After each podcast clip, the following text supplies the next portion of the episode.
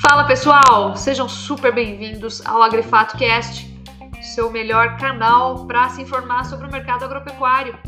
Esse nosso podcast tem muita alegria em comunicar a vocês. É finalista no prêmio Os Mais Admirados da Imprensa do Agronegócio.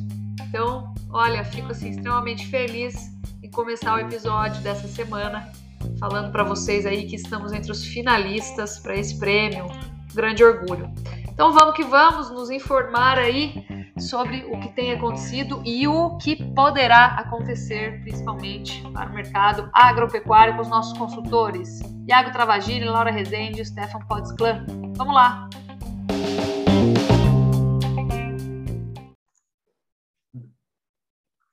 Fala pessoal, sejam bem-vindos novamente ao nosso Agrifato Cast.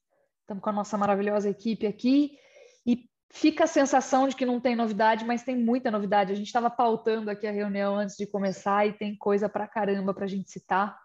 É... E eu gostaria de começar, depois a gente faz o resumão no final, mas eu gostaria de começar muito discutindo aqui alguns sinais de reversão de tendência. Né? A gente, vocês têm acompanhado, quem está no mercado pecuário como produtor aí está sentindo na pele, né, o efeito da safra, versus aí combinado, na verdade não é nem versus, né? Combinado ao efeito de fase de baixa do ciclo pecuário. Então a operação do confinamento, por exemplo, está muito ruim. A gente tem aí o preço do milho que subiu versus o preço da arroba que caiu. Isso assim é queima de margem na veia, tá todo mundo sentindo essa, esse, esse efeito, né? Mas, né, semana passada eu pessoalmente assim senti alguns sinais leves de reversão de tendência, né? Ou seja, a gente deixaria esse fundo de safra que é sempre um banho de sangue, uma tragédia, para entrar né, na entre safra. Ah, Lígia, o que, que significa? Que o mercado vai começar a explodir? Né? É, então vamos por partes. Em primeiro lugar, quais seriam esses sinais? Na semana passada a gente sentiu o mercado de carne um pouquinho mais enxuto, apesar de que hoje, terça-feira, né? Ontem é um dia de especular um pouco o mercado de carne, hoje de fato a gente sabe o que está acontecendo, é a terça-feira. É, Segunda-feira é dia de abrir mercado, colocar preço, tentar colocar preço. É, não se confirmou, a gente está sentindo assim, principalmente um movimento de oferta maior vinda dos cortes de traseiro, tá? Então o traseiro bovino aí pressionando para baixo as cotações. Então essa parte aí que a gente imaginava não se confirmou. Por quê? Preço, tá? É, o dianteiro ele está mais demandado hoje, tá bom? Então ponta e dianteiro está um pouquinho mais demandado. Então a gente sente assim um movimento de querer enxugar, mas ainda não por conta de preço, né? As escalas de fato estão um pouquinho mais curtas a gente vai confirmar se elas continuam assim ao longo dessa semana. Então, são sinais de reversão que não se confirmaram ainda e que, além de não terem se confirmado, eles trazem também um reforço dessa análise. E esse reforço, o reforço dessa análise é, é o quê? Que assim, a gente precisa sempre treinar para não sermos dicotômicos. O que, que eu quero dizer com isso? Que não é porque a tendência vai se reverter que amanhã nós vamos ver o preço do boi começar a explodir. A gente precisa contextualizar o que isso quer dizer, tá? Usar o quê? O bom senso, a análise madura. Isso é uma análise madura, tá? O que, que significa isso? Que antes da tendência se reverter, principalmente no mercado físico, que é um pouco menos emocional do que o futuro, o mercado vai se estabilizar. Ele vai começar a encurtar escalas, a gente vai sentir um corte mais, né, fluir mais que o outro, ou fazer mais falta do que o outro, que é mais ou menos o que está acontecendo agora as cotações vão ficar né, sendo negociadas aí em um patamar mais ou menos lateralizado, né? E depois a gente começa a sentir o enxugamento dessa oferta de fato e cara de safra de fato. Então, início de reversão de tendência, né? A gente precisa entender que é uma parada, em primeiro lugar, uma parada daquela queda. E é exatamente o que a gente está tentando monitorar agora, né? Precisamos ainda confirmar. Eu acho que um ponto importante a se confirmar vai ser no fim dessa semana. No fim dessa semana, toda sexta-feira, a gente divulga o relatório de escalas de abate e vamos ver como que as escalas ficaram na média da semana, né? Dia, às vezes, confunde um pouco a gente, tira um pouco o foco. Vamos ver aí no final da semana como é que vai ficar, tá bom?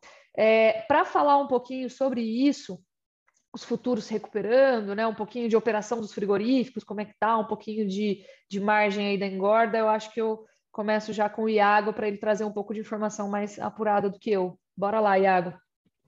Bem, vamos lá. Bom dia, boa tarde, boa noite, todo mundo está acompanhando aí. Lígia, assim, é, até a gente conversou mais cedo sobre essa questão se está virando ou não, né? É, às vezes você tenta pegar esse feeling da virada. É, historicamente, relembrando aqui, junho não costuma ser um mês muito bom de preço, de virada, de de fato uma verticalização alta de preço, né? A gente apontar para uma alta. Eu não esperaria uma forte recuperação. Pode ser que aconteça, mas olhando para o cenário atual, eu ainda vejo uma relativa oferta é, pesando sobre o, o, pecuarista e, consequentemente, o frigorífico ainda pesando a mão. Acho que ainda a gente está naquele processo de queda de braço muito forte. Mas o fato é que tudo que aconteceu nos últimos 45, 60 dias, a margem dos frigoríficos, principalmente os pequenos e médios, melhorou. Quem comercializa carne no mercado interno, ainda que a carcaça, da, a carcaça casada tenha caído, a gente vê que a, a, a margem dos frigoríficos de mercado interno melhorou significativamente. Esse é um ponto que consolida, digamos assim, um, um preço mais firme para o boi gordo. A gente talvez caminhando aí justamente para esse, esse fundo, ou a gente já está nele. É difícil, você não tem, a gente não tem bola de cristal para saber se o fundo é agora ou não, mas o fato é a margem dos frigoríficos de pequeno e médio porte melhorou bastante ao mesmo tempo em que quando você olha para esse médio prazo, quando você olha para a engorda, não existe grandes estímulos a, a, se intensificar a engorda nesse momento. A, a, com exceção do boi magro e da reposição que teve uma queda e isso pesa para o cara que faz a engorda, quando a gente olha de maneira geral, não se tem esse estímulo à engorda é, da maneira que tem, digamos assim, para esse estímulo para você abater mais animais, porque está dando dinheiro, digamos assim, melhorou muito a margem em comparação ao primeiro trimestre de fazer a carne bovina, né? De, de você comercializar a carne bovina, comercializar a carcaça no atacado. Então, a gente tem uma situação melhor, isso pode representar uma solidez de, de, de preços é, para o boi gordo, principalmente olhando para esse fundo, o que vai ser o fundo do boi gordo, seja em São Paulo, seja no Mato Grosso, a gente está caminhando, da minha opinião também, para a gente bater num, num fundo, ou já está nele, e aí sim ir para essa sazonalidade. A gente até pontuou dentro do nosso relatório de estratégia de comercialização anos em que a gente tem descarte de fêmeas, a sazonalidade é muito mais marcada com preços menores da safra e maiores na, na, na entre safra. Então, acho que esse é um ponto muito interessante. A gente tem uma diferença muito grande do que foi o ano passado para esse ano no quesito sazonalidade de preço. Então, acho que esse é um, um, drive que eu ficaria muito ligado nesse momento para a questão interna brasileira de oferta e de demanda e de como vai ser o comportamento do preço nos próximos um mês, nos próximos 30 dias. Acho que é legal isso, porque hoje a gente olhou, eu não estou com ele aqui para mostrar, mas a gente olhou o, heat map, né, aquele mapa de calor, e nele está lá impressa a sazonalidade, ela fica muito mais demarcada em anos de fase de baixa de ciclo. Então a gente está sofrendo com isso agora. 2020 a gente mal sentiu ele acontecer, né? 2021 também foi meio parecido. Foram dois anos aí interessantes que a gente não viu muito essa marca de, de safra, né?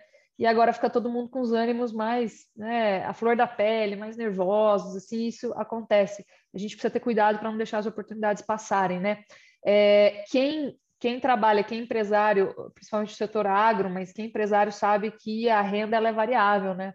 Então, tem períodos em que a gente tem um desafio maior para compor a margem, e, e, e esse desafio ele vem aí e a gente consegue vencer ele na média, e não o ano todo, né? É, eu acho que esse é um ponto interessante. Uh, acho que tem um, um, ponto legal também que a gente precisa sempre trazer pela alta influência que tem, né? Como é que ficaram aí? Se dá para a gente dar uma prévia de exportações para o fechamento de maio, hoje é o último dia de maio, nós estamos gravando agora dia 31 do 5, né? É, não fechou o mês ainda, mas já dá para a gente ter um gostinho do que, que aconteceu ao longo do mês com as exportações e o que esperar da continuação aí desse movimento exportador, contextualizando, né, trazendo para a luz aí o fato de a China estar ter dado notícias de que vai amenizar o lockdown. O que, que você me fala? Então, Lígia, acho que a gente tem alguns pontos aí que são interessantes, principalmente para essa questão da demanda externa. A gente tem uma queda do dólar acontecendo também, é, que acho que pesa também sobre essas exportações, mas o que a gente tem de fato agora sobre a, a, a, o espectro global é Estados Unidos, uh, primeiro pontuando aí, trazendo uma redução significativa das condições das pastagens norte-americanas, o pior começo de ano dos últimos 20 anos para as pastagens norte-americanas, influenciando um descarte de fêmeas e, consequentemente, uma produção maior agora, mas uma produção menor no futuro, um, um rebanho menor e, consequentemente, uma produção menor, principalmente ao final de 2022 e início de 2023. Então, é o estoque global de carne bovina, de rebanho, também reduzido. Afinal, os Estados Unidos é o maior produtor e o segundo maior importador de carne bovina do mundo. isso reforça aquela mensagem que a gente trouxe no último podcast sobre justamente essa redução de rebanho norte-americano. As condições das pastagens podem intensificar justamente esse descarte maior de fêmeas e essa produção menor no, no, nos, próximos, é, nos próximos anos lá nos Estados Unidos, justamente por conta de uma pastagem muito, muito ruim nesse momento lá nos Estados Unidos, principalmente nos estados produtores. É gasolina então, na fogueira, né? Exatamente. E além disso, acho que assim, do ponto da oferta, a gente tem um maior produtor reduzindo a sua produção, maior produtor mundial de carne bovina, e do ponto de vista da demanda, a gente tem mensagens pontuais agora, principalmente uh, do segundo semestre, né? Uma situação relevante, é, quando você olha, né, comparativamente falando, melhor. Por quê? Xangai, uh, uma região que estava em lockdown, anunciou que a partir de amanhã eles voltam à atividade manufatureira lá. Os casos de Covid-19 na China estariam diminuindo e eles estariam é, flexibilizando as regras de, de locomoção, de restrição. Isso por si só melhora a atividade econômica, eles estão relativamente preocupados com a atividade econômica. Já foi prejudicada o PIB para 2022, até o próprio governo chinês já admitiu isso. Então, acho que assim, a gente entra num cenário em que provavelmente esse segundo, terceiro trimestre de 2022 deve ser um trimestre em que a China vai consumir mais proteína.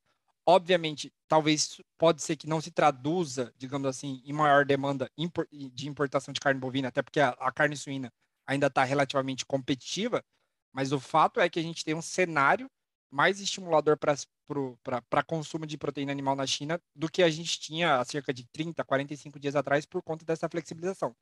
Tudo pode mudar, ainda pode mudar, justamente porque eles estão com a política ainda de Covid zero, mas é um ponto que acho que eu ficaria ligado justamente por conta que a China ainda leva muita carne bovina brasileira. Legal. Isso aí pode dar uma aliviada ali na pressão dos portos também, né? É, do porto de Xangai, ali especialmente aquela região, e como é que isso se junta aí, ô Stefan, com início de colheita no, com, desculpa, com finalização de colheita aí nos Estados Unidos, ou a possibilidade de finalização, né? A depender aí da evolução do processo que está para sair hoje, né? Me confirma aí, por favor. Então, Lígia, a, a gente teve aí todo esse murmúrio aí a respeito do mercado do milho semana passada com, com a China vindo comprar é, propor um acordo comercial aí com o Brasil, algo que já vinha, já era uma demanda do, do mercado brasileiro já há algum tempo. Mas o que a gente tem que ponderar, né, é que teve essa primeira intenção, né, essa primeira selada do, do acordo, mas ainda tem pontos a serem considerados nesse acordo, né, principalmente no âmbito de padronização de produto, que a China vai exigir um determinado padrão de produto, tem questões mais técnicas que envolvem tecnologia genética, todo a genética que é feita para desenvolver determinadas variedades, determinadas é, tipos de variedades que, estão no mercado aí e que a China precisa é, casar isso com a sua legislação interna, com as suas exigências e ver quais os produtos aqui no Brasil, né, quais, vamos dizer, quais as cultivares aí você teria é, aptidão para estar tá jogando no mercado chinês. Então, tem toda essa questão genética aí que é, ainda está sendo negociada.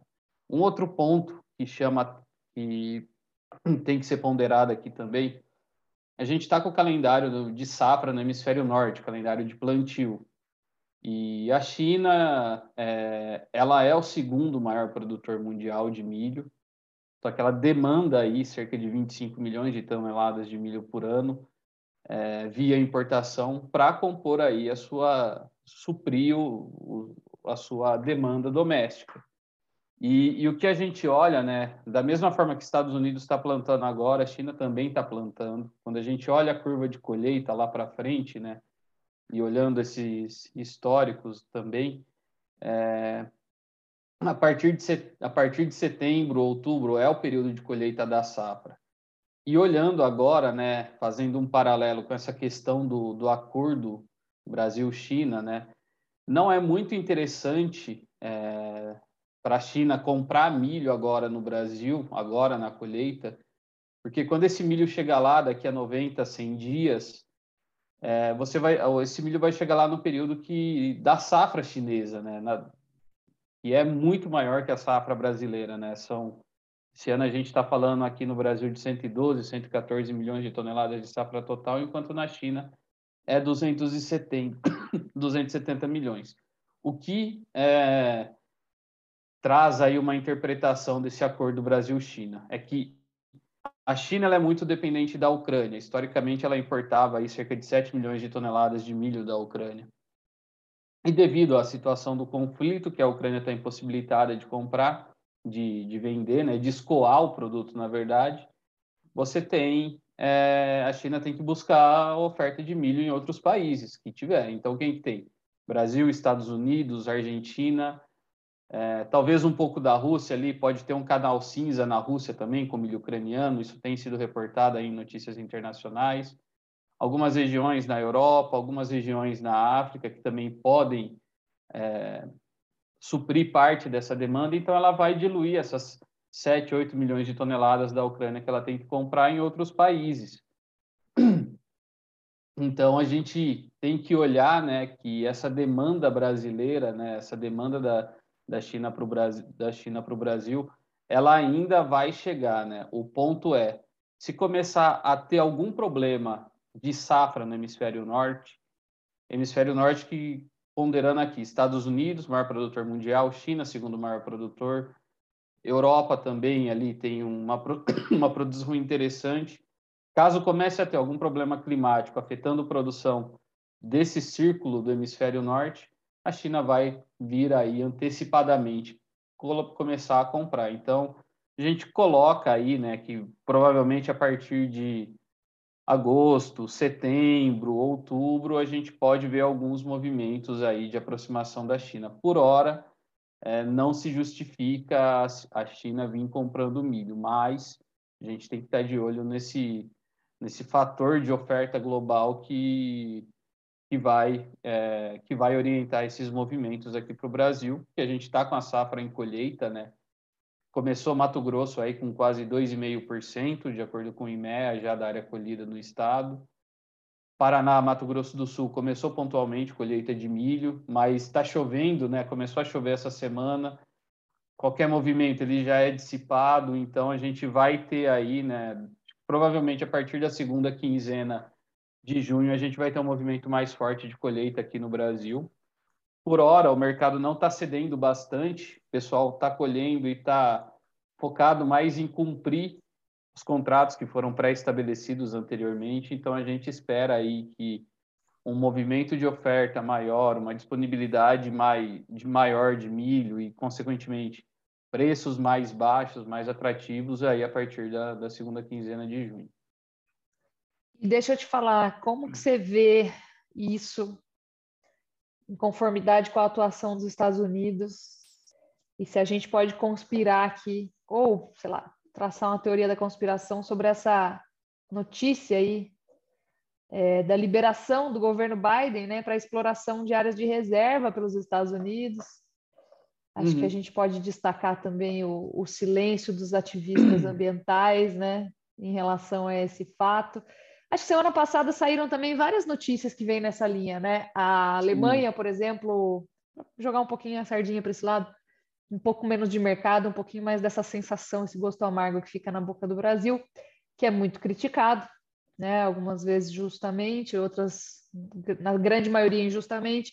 Saiu notícia aí de que a Alemanha também está derrubando uma floresta de 12 mil anos, né? Para poder explorar ali regionalmente, mas focando nos Estados Unidos, né? Que, que, que, você vê aí estrategicamente esse movimento que pode pegar muito mal, né? Na verdade, acaba não pegando, enfim. É, o, assim, analisando o contexto de mercado, é, como que isso vai se refletir para milho, para soja, para trigo? É, primeiramente, o calendário da, da safra norte-americana para o milho ele já está no final. A gente já está aí no último dia de plantio praticamente, né? Da janela ideal é, provavelmente vai sobrar um resquício aí de plantio para a próxima semana, para os próximos dias nos Estados Unidos. Mas essa área, né, que vai que o governo norte-americano aprovou, é, que seria aí um programa de que existe nos Estados Unidos, né? Não é que os Estados Unidos vai desmatar campos de florestas, alguma coisa assim, remover vegetação nativa nos Estados Unidos existe um programa que chama CRP, CRP, né? Se vocês procurarem aí no Google, vão conseguir encontrar o que, que é. Que é um programa de conservação que o próprio país tem, que ele arrenda área de agricultores é, para esses agricultores colocarem cobertura vegetal, né, colocarem espécies lá de plantas que sirva de nutrição para a fauna silvestre.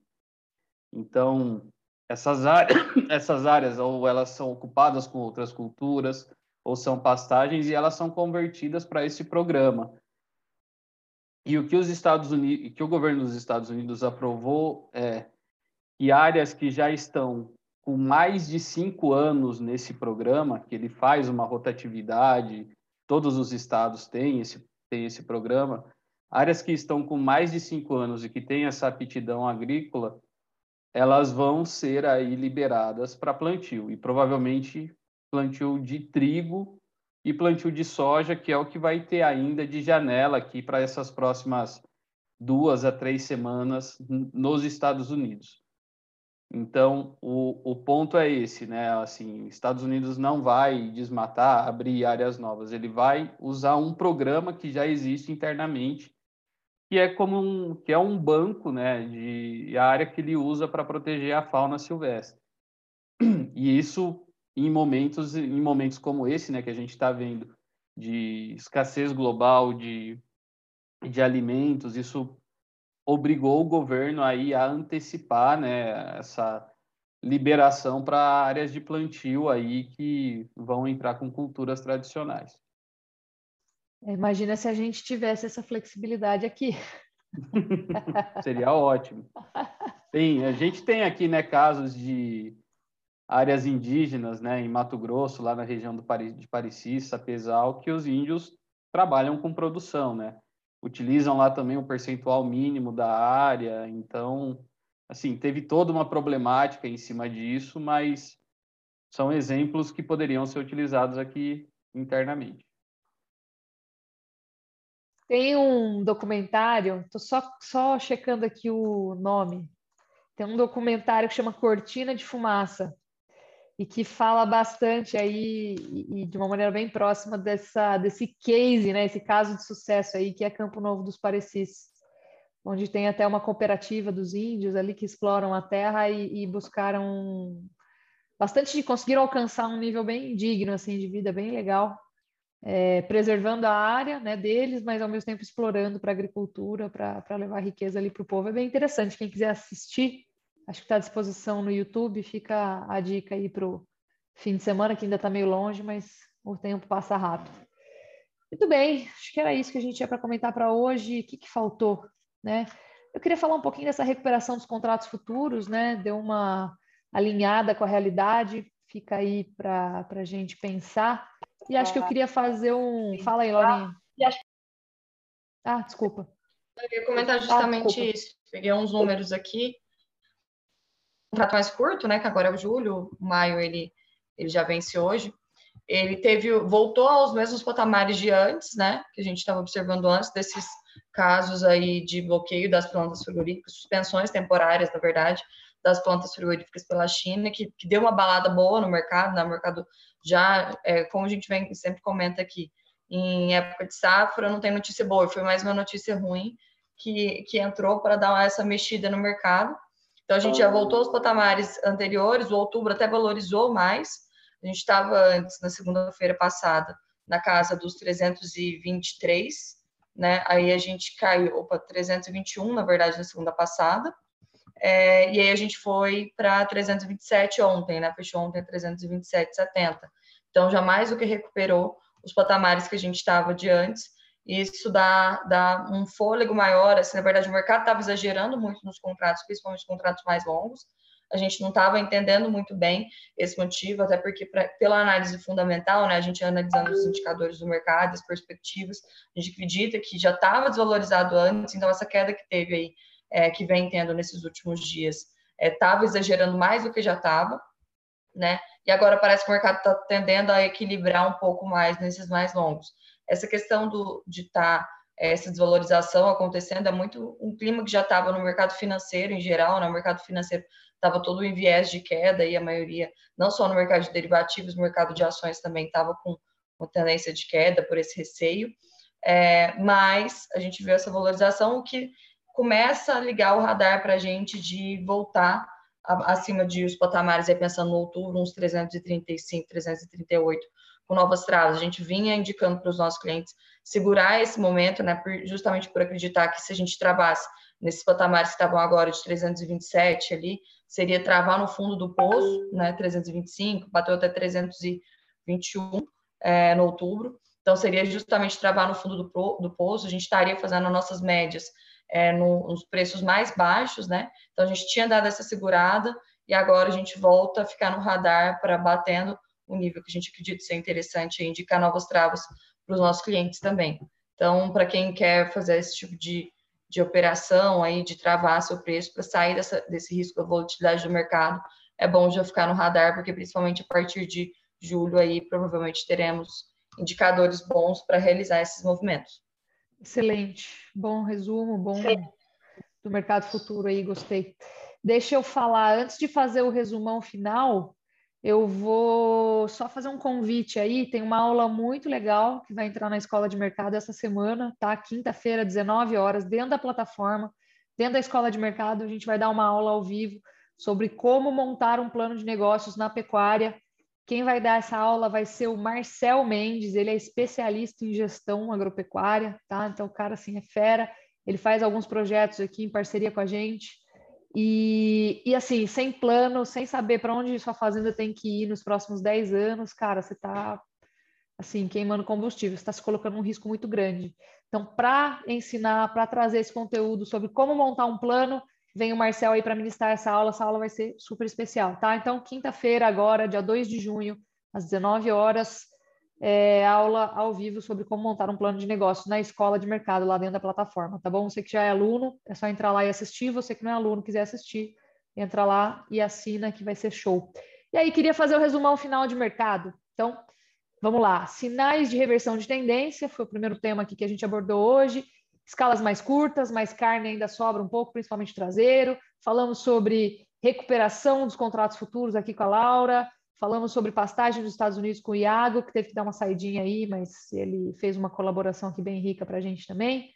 É, colheita finalizando aí a janela nos Estados Unidos, China amenizando lockdown e falamos um pouquinho também aí sobre como funciona de fato essa exploração aí de áreas de reserva por parte dos Estados Unidos, para a gente parar de falar bobagem, tá bom? Então, basicamente é isso aí. É, acho que eu queria fechar já o podcast para a gente seguir com a semana. Na próxima semana a gente volta com as novidades. Valeu, turma. Obrigada. Valeu. Boa semana, pessoal. Boa semana.